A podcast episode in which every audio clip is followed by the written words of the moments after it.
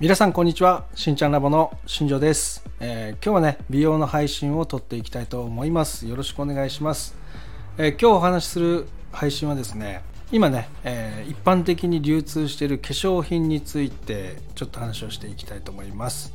今ね、えー、いろいろな化粧品が各メーカーさんから出ていてその中でですね、えー、化粧品の方にもですねある成分っていうのがねよく添加されるようになってきました。今日ねそこについて話をしていきたいと思います、えー、その成分がねヒトオリゴペプチドいわ EGF って言われてる、えー、成分になりますね、え、これが結構いろんなね商品に入ってきております。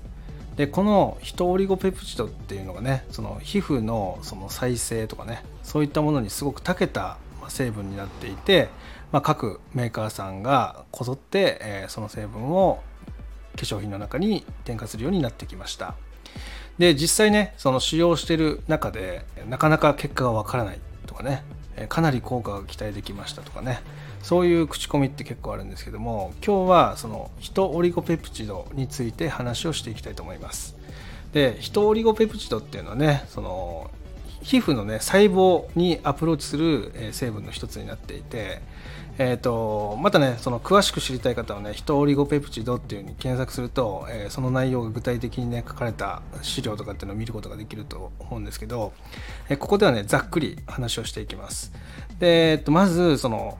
ターンオーバーですよね。その皮膚っていうのがねそのターンオーバーしてねそのどんどんどんどんこう再生されていくんですけどもその再生機能をね、えー、その向上させる、まあ、働きがある成分なんですよねまなので、えー、お肌にできた傷だったりとか、まあ、そういったのの、ね、回復を高めるような形になっています。でこれがねもともとは、えー、医薬品要は医療で使われている、えー、ものだったのが、え、少しずつ化粧品の方に流れてきてるという形になります。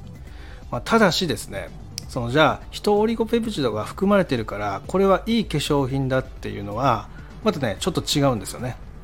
で今日はねそこについてえー、日本のねこの薬事の法律に基づいたねそのことを少し理解して、えー、商品を選択するようになるとよりね肌質の向上につなげられるっていうところがあるので今日そこについて話をしていきます。えーと、日本のねその商品規格っていうのはねその化粧品とかね雑貨とかね、え、医薬部外品とかね、え、医薬品とかいろいろあるんですけどもこの、えーと基準値っていうのが何で仕切られてるのかっていうのがすごく大切なんですよね。で、えー、端的に言うとその皮膚の再生だったりとか皮膚の改善とかっていうのに確実に結果が出るっていう選定で定められてるものは基本的に医薬品になります。医薬品だったり第一種医薬品とかね。なんかいろんな名前の呼び方があるんですけども。でその下に医薬部外品っていうのがあります。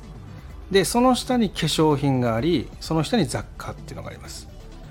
なので下に行けば行くほどその効果っていうのは薄まっていくんですよね。本当は雑貨とか化粧品にも規定量以上のそのヒトオリゴペプチドを投下できるんですけどもそれを投下してしまうと化粧品としての規格じゃなくて医薬部外だったり医薬品に値するよっていう、まあ、仕切りがあるんですよね、まあ、なのでそれ以上入れることができないっていうのが現状として問題としてあると。まあ、なのでその化粧品登録をされている EGF 化粧品とあとは医薬部外で登録されている EGF 化粧品とあとは医薬品登録でされている、EGF 化粧品と。あと雑貨で登録されている EGF 化粧品とではその自分がねもらう結果要は自分の肌質に出てくる結果っていうのは大きく変わってくるよって話です。まあ、なので、えー、もし、えー、この配信を聞いてる人の中でその EGF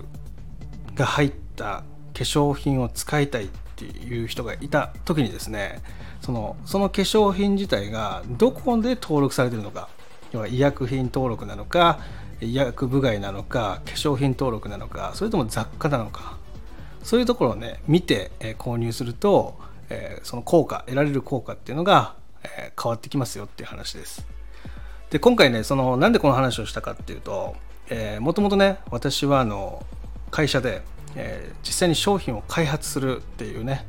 部門っていうかそういうとこで働くこともあったりとかあとは商品を企画するものだったりとかねそういうとこでね働かしていただくことがあるんですけども、えー、その時に必ずね出てくるんですよだこの EGF を添加するかどうかとか要は肌質の改善でめちゃめちゃあの効果が出る成分なんだけどじゃこれを入れるとどうなるのかとね。そういう勉強をする時にですね必ずそういう、えー、日本のねその薬事で決められた、えー、法律の壁っていうのがねあります。そこにぶち当たるんですよね。で、まあ、それを勉強していく中で、えー、今回その EGF っていうところでね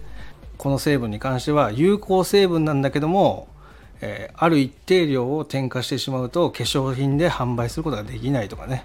そういうラインそういう原因に、えー、頭打ちしてですねなかなかそこに参入できないとかっていうことがねあったりするんで、えー、これはね購入する側の人たちからしても、え、貴重な情報の一つじゃないかなと思ったんで今日配信を撮ってます、なので雑貨扱いの EGF の化粧品だったりとかあとは化粧品登録された EGF 化粧品だったりとか、まあ、そういったその選ぶ基準の時に自分の肌質を早く改善したいのにその EGF の配合が少ない、え、化粧品登録だったり雑貨登録の商品を使ってしまうとあのあれ？EGF ってあんまりじゃんみたいな感じになっちゃう可能性があるなと思ったんですよね、まあ、なので今回収録を撮ってます、まあ、なのでね皆さんねその物を買う時物を選択する時に、え、その商品がどういう規約で販売されているのか、ま、そこまで見て、え、選んでいただけると自分の理想の肌質だったりとか自分の悩みっていうのをねいち早く改善できるんじゃないかなっていうふうに思ったんで今日収録を撮っております、え、この配信がね参考になればいいなというふうに思ってますので、え、皆さん是非ね、え、聞いてみてください。またね明日からためになる配信を心がけていきたいと思いますのでよろしくお願いします、え今日も最後まで聞いていただきありがとうございました。ではまた明日。バイバイ。